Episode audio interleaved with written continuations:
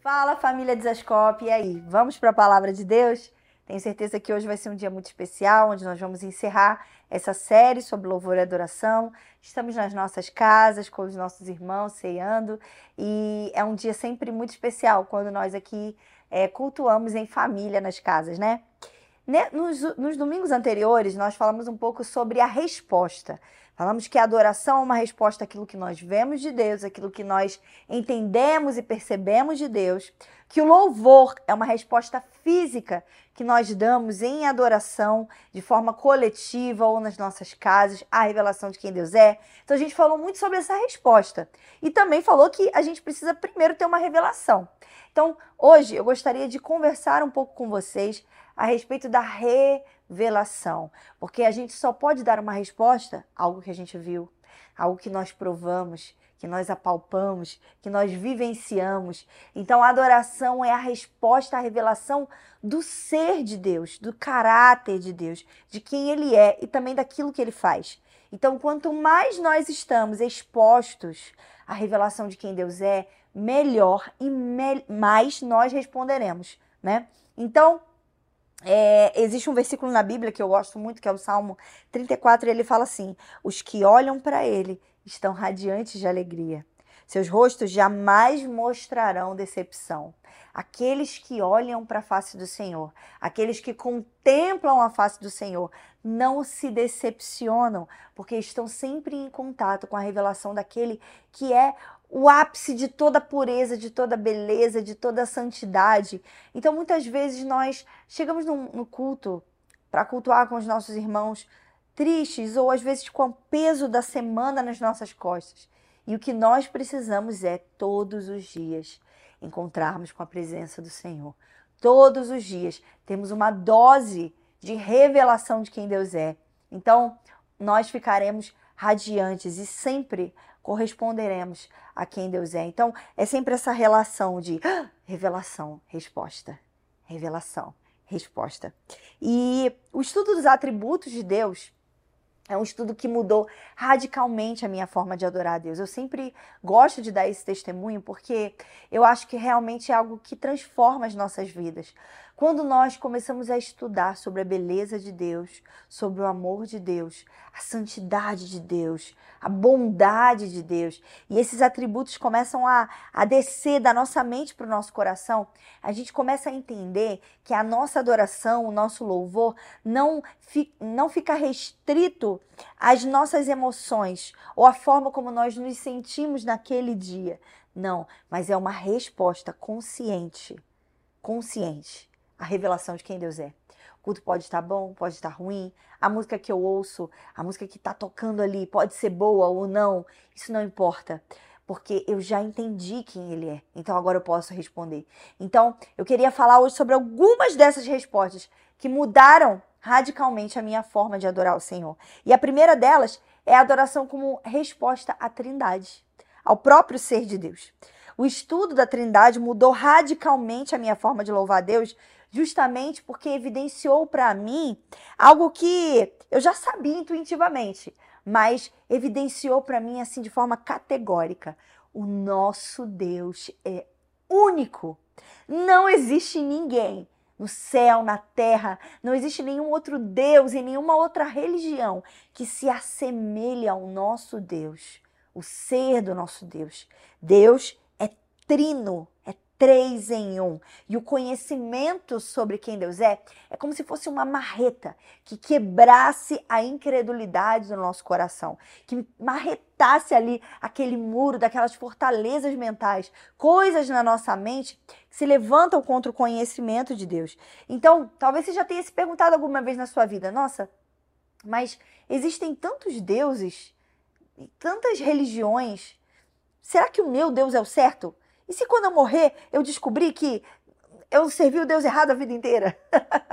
a gente se faz essa pergunta, principalmente quando nós somos imaturos na fé, porque nós ainda não conhecemos o suficiente de Deus. Porque quando nós o conhecemos, nós evidenciamos aquilo que já é uma verdade. Nosso Deus é único. Não existe nenhum outro além dele. É, Calbart tem uma frase muito legal que ele diz assim: se dissermos que a Trindade é difícil demais para dela nos ocuparmos, estaremos dizendo que Deus é complicado demais para dele nos ocupar, porque a Trindade é um nome cristão de Deus. Então, se alguém parasse você na rua, ou se algum amigo seu perguntasse para você: Olha, explica aí, que negócio é esse de Deus é três? Você acredita então em três deuses? Deus é três em um? Ou são três deuses diferentes? Como que funciona esse negócio da trindade? Você saberia explicar? Ou você pensa assim, nossa, isso é tão difícil de compreender que eu não vou nem começar a estudar para não dar problema. Mas nós precisamos entender sobre ser de Deus, porque a trindade é um nome cristão de Deus. O N. Gruden define trindade da seguinte forma: Deus existe eternamente como três pessoas: Pai, Filho e Espírito Santo Cada pessoa é plenamente Deus e só existe um só Deus. Então, o Pai não é o Filho, o Filho não é o Pai, o Espírito não é o Pai nem o Filho. Cada um é plenamente Deus, mas só existe um Deus. Um Deus nessa dança eterna, nessa relação eterna de amor. Então, o nosso Deus é trino, é um Deus em três pessoas: Pai, Filho e Espírito Santo. E no Antigo Testamento, nós já podemos ver traços implícitos da Trindade. Nós não vamos encontrar na Bíblia a palavra Trindade ou uma doutrina sobre a Trindade é, explícita ali, mas nós podemos ver Deus em três pessoas agindo em toda a história. Em Gênesis 1, por exemplo, Deus disse: façamos o homem a nossa imagem e semelhança. Então, Deus poderia dizer: Eu vou fazer o homem a minha imagem, a minha semelhança. Mas, como Deus é plural, como Deus existe em três pessoas, ele falou: façamos o homem. Então, esse é um traço implícito da trindade na antiga aliança ali. Lá em Isaías 6,8 também é muito interessante porque é, tem uma junção de plural, de singular e plural no mesmo versículo. Isaías 6, versículo 8, Deus diz assim: A quem enviarei? Quem há de ir por nós? Então, Deus novamente está falando em três pessoas. Quem há de ir por nós? Agora, existe uma passagem muito interessante sobre a Trindade, onde a gente pode ver Pai, Filho e Espírito Santo cooperando juntos para nossa uh, salvação e para nossa redenção, que é quando Jesus é enviado à Terra né? E no momento onde Jesus é batizado, nós podemos ver a Trindade operando ali em conjunto. É como se fosse um time trabalha trabalhando em favor da humanidade. Então, o Pai está no céu, o Filho, Jesus, está sendo batizado ali e o Espírito Santo aparecendo como forma de pomba naquele momento. Então, a gente pode ver o Pai é, afirmando o filho, falando: Esse é o meu filho amado, em quem eu tenho prazer. O filho, aqui na missão que ele foi enviado para o Pai, e o Espírito Santo ali, cooperando e testemunhando e testificando que Jesus era o Filho de Deus. Então a gente pode ver ali o Pai, o Filho e o Espírito Santo agindo em favor da humanidade, na sua missão no mundo. Então, essa é uma característica, meus irmãos, que diferencia o nosso Deus de qualquer outro. O nosso Deus é trino, Pai, Filho e Espírito Santo eternamente. E você já parou para pensar que tudo que Deus é, ele é eternamente? Então, se ele é Pai, ele é eternamente Pai. Nós só podemos chamar Deus de Pai porque ele é eternamente Pai. Se não, se não existisse, se não tivesse um filho eterno, Deus não poderia ser um Pai eterno. Então Deus só é Pai. Você hoje só pode orar chamar ou cantar Deus como Pai, porque Ele é eternamente Pai. E essa é a característica que distingue nosso Deus de qualquer outro Deus. Você sabia que, em contraste com a essência do nosso Deus, por exemplo, existe Alá, o Deus da religião islâmica. E assim como nós estudamos teologia para conhecer o nosso Deus, os muçulmanos também estudam para conhecer Alá. E Alá também tem seus atributos, segundo a religião deles. E segundo essa religião, Alá tem 99 nomes, 99 atributos que falam a respeito do ser de Alá. Então, Alá o glorioso, Alá o majestoso, Alá isso, Alá aquilo. Mas sabe qual nome Alá não tem? pai. Alá não pode ser pai, porque Alá é único, é sozinho. Desde a eternidade só existia ele, segundo a teologia do Islã. Mas o nosso Deus não. o nosso Deus é uma comunidade de amor. O nosso Deus é uma comunhão eterna. Pai, Filho e Espírito Santo. Então presta atenção, meus irmãos. Desde a eternidade, Deus ama. Deus libera amor em si e existe uma dança, a dança da Trindade, onde o Pai, através do Espírito, derrama o amor sobre o seu filho e o filho derrama amor de volta sobre o seu Pai. O nosso Deus é uma comunidade de amor e hoje ele nos ama, porque esse amor é um transbordado amor que já existia desde a eternidade. Não existe ninguém em nenhuma religião, não existe nenhum outro Deus como o nosso Deus. E quando você começa a pensar sobre o ser de Deus e como ele é inigualável e único, você não tem outra coisa a fazer a não ser responder com uma profunda e sincera adoração porque você foi inserido nessa comunidade de amor. Você foi inserido nessa relação que existe eternamente. Nós não merecemos, mas a criação não é uma falta que Deus teve, então resolveu criar. Existe uma teologia que diz que, assim como Adão se sentiu só e precisou criar Eva, Deus se sentiu só, então ele resolveu criar a humanidade. Não, Deus não tem falta de nada, porque Deus é completo em si. Então, o que é a criação, meus irmãos? A criação é o transbordar do amor da Trindade. Eu e você somos fruto do transbordar do amor do Pai eterno. Só o nosso Deus é Pai. E quando você entende isso, então você não tem outra opção a não ser responder com adoração. Deus é trino, Pai, Filho e Espírito Santo. Amém? Existe outra característica também do ser de Deus que me chama muita atenção e eu gostaria de falar hoje. Então, é, vamos mergulhar mais um pouquinho nos atributos de Deus em quem Ele é. O nosso Deus é transcendente e imanente. Talvez você possa ouvir essa palavra e falar: nossa, que palavra difícil, o que, que significa isso? Mas é uma coisa muito simples na realidade. Deus é transcendente. Isso significa que ele está muito acima da realidade criada. Deus é grande, tão grande que não cabe no tempo e no espaço. Deus é grande, tão grande que não cabe numa religião. Ele é independente da criação. Ele não se encaixa nas mesmas categorias que nós. Lá em Isaías 55, versículo 8 e 9 vai dizer assim: Porque os meus pensamentos não são os vossos pensamentos, nem os vossos caminhos os meus caminhos, diz o Senhor.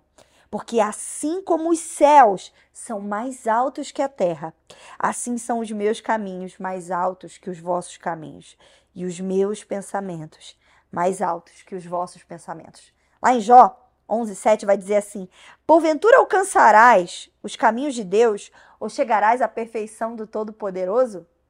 Então, a Bíblia aqui está dizendo que Deus é outro, é diferente, ele não se encaixa na categoria dos humanos. Meus irmãos, você já parou para pensar que antes de existir tempo, da forma como nós entendemos, passado, presente, futuro, antes de existir o espaço na forma como nós entendemos, Deus já era? Você já parou para pensar que Deus não existe? Deus é. Ele é antes de todas as coisas. Ele está acima da linha do tempo e ele enxerga todos os acontecimentos, passado, presente e futuro, com igual realismo. É como se Deus tivesse aquele controle, sabe, do filme Clique? Ele enxerga o passado, o presente, o futuro com igual realismo. Ele não se encaixa na categoria do tempo que ele mesmo criou para que nós existíssemos e vivêssemos. Deus também não se encaixa e não pode ser preso por nenhuma matéria. Ele não pode viver em um templo feito por mãos humanas. E ele também não pode viver em uma caixa, um, um lugar.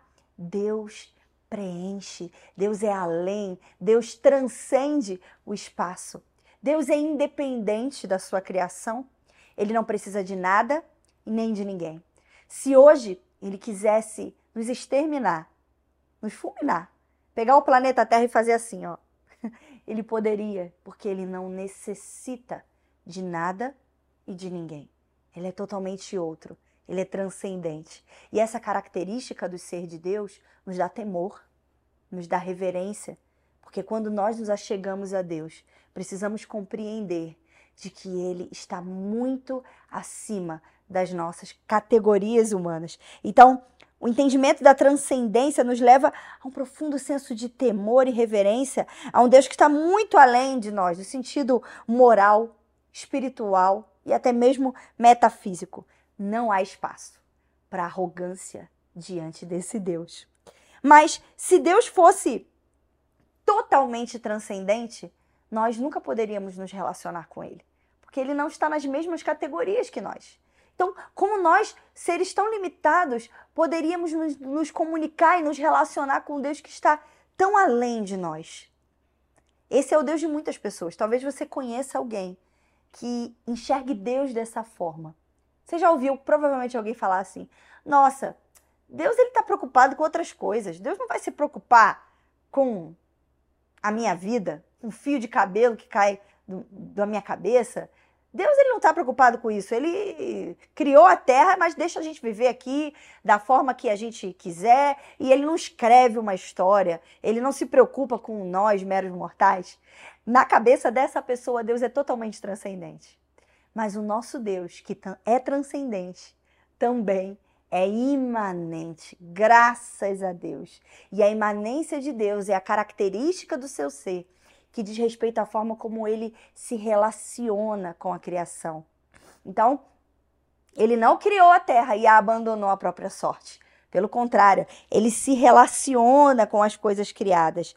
Então, Deus não apenas criou todas as coisas, ele as preenche. Glória a Deus por isso. Jeremias 23, 24 vai dizer assim: Esconder-se alguém em esconderijos, de modo que eu não veja, diz o Senhor. Porventura não encho eu os céus e a terra?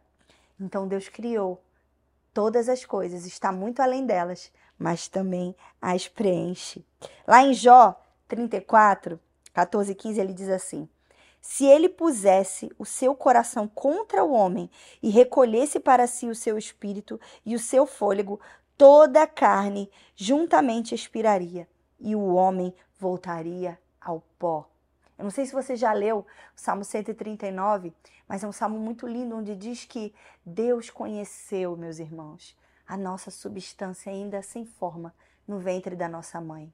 Então esse Deus tão grande que preenche, que enche todas as coisas e é muito acima delas.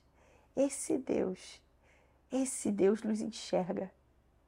Esse Deus se preocupa com as pequenas orações que eu faço na minha casa. Esse Deus se alegra quando eu louvo o nome dele, quando eu levanto as minhas mãos, quando eu, junto com meus irmãos, vivo uma vida de santidade que agrada o nome dele.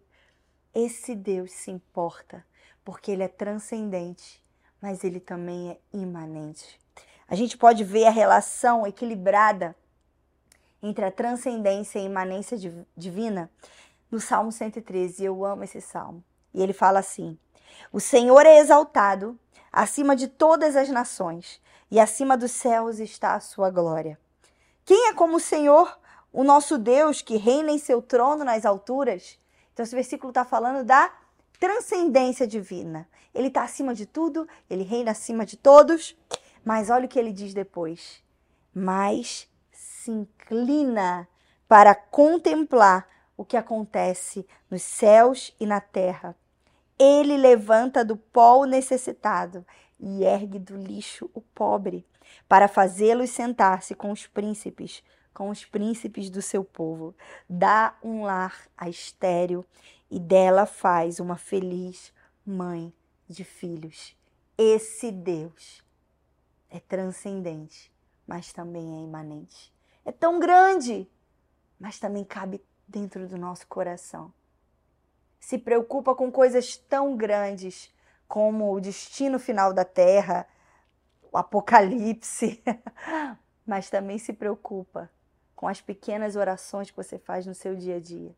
Ele ouve a sua voz, ele ouve o seu louvor. Então, adoração é participar de certa forma, do amor trinitário desse Deus tão grande, mas tão pessoal. Tenha isso em mente toda vez que você for louvar o nome dele, adorar a ele. Você está sendo inserido nessa relação de amor trinitária. Então você adora o Pai através do Filho, pelo Espírito. Jesus, quando subiu aos céus, ele disse assim para os discípulos: Olha, é melhor que eu vá, porque Deus vai enviar um consolador, um outro, assim como eu. Tão Deus quanto eu. Ele vai enviar um outro consolador aqui para estar com vocês. Então, hoje nós temos a companhia do Espírito Santo que nos ajuda a orar, que nos auxilia a adorar. Então, toda vez que nós levantamos nossas mãos e sinceramente rendemos não só as nossas expressões físicas, mas também o nosso coração diante do Senhor, nós estamos, através do Espírito, sendo inseridos nessa relação de amor eterna. E é isso que nós vamos fazer por toda eternidade. Então, família de Zascope, vamos juntos exercer o nosso papel sacerdotal, que não é nada mais do que estarmos como filhos diante desse Deus amoroso e maravilhoso. Pai, eu oro para que o Senhor nos encha com a revelação dos seus atributos, com a revelação da sua dignidade. Senhor, que cada vez que estivermos juntos, coletivamente, adorando ao Senhor, e agora mesmo nas casas, Senhor, prestes a tomar da sua ceia, que tenhamos em mente a sua dignidade, o seu amor e o seu poder, Senhor. Em nome de Jesus, enche o nosso coração de bons pensamentos e boas palavras a respeito do Senhor. Que o entendimento de quem o Senhor é esteja conosco hoje e para sempre. Em nome de Jesus. Amém.